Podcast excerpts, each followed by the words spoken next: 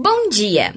Hoje nós vamos falar sobre alimentação. Você já deve ter ouvido falar sobre a dieta low carb, ou até mesmo conhece alguém que começou a segui-la para perder peso. A essência desse plano alimentar é basicamente consumir pouco carboidrato, a ponto de aumentar a queima de gordura do corpo para obter energia. Mas como nenhuma dieta deve ser feita sem indicação de um nutricionista, no quadro Viva com Saúde de hoje nós vamos conversar sobre esse tema tão popular com a nutricionista Marcela Tedesco. Bom dia, Marcela! Marcela. Bom dia, Fernanda. Então, Marcela, conta pra gente o que é e como é feita a dieta low carb. Uma dieta low carb é baseada na redução de carboidratos na alimentação, sendo assim reduzindo as calorias. Em uma dieta comum, cerca de 50 a 60% das calorias são provenientes de carboidratos. Em uma dieta low carb, 40% ou menos. Ou seja, low carb não significa que na dieta não existirá carboidratos,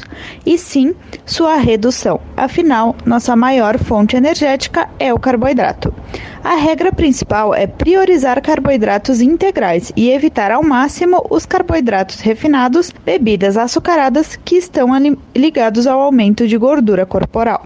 Perfeito! E tu pode listar pra gente alguns dos principais alimentos presentes nessa alimentação? O que está liberado? Os alimentos que são inclusos em uma dieta low carb geralmente são fontes de proteína animal, como carne de gado, carne de frango, peixes, ovos, fontes de proteína vegetal como feijão, lentilha, ervilha, soja, grão de bico e quinoa, fontes de gorduras boas como salmão, abacate, castanhas, nozes, azeite de oliva extra virgem, linhaça, chia, gergelim, ovos, semente de girassol e atum. Também fontes de carboidratos complexos, como arroz integral, macarrão integral, batata doce, aipim e pão integral.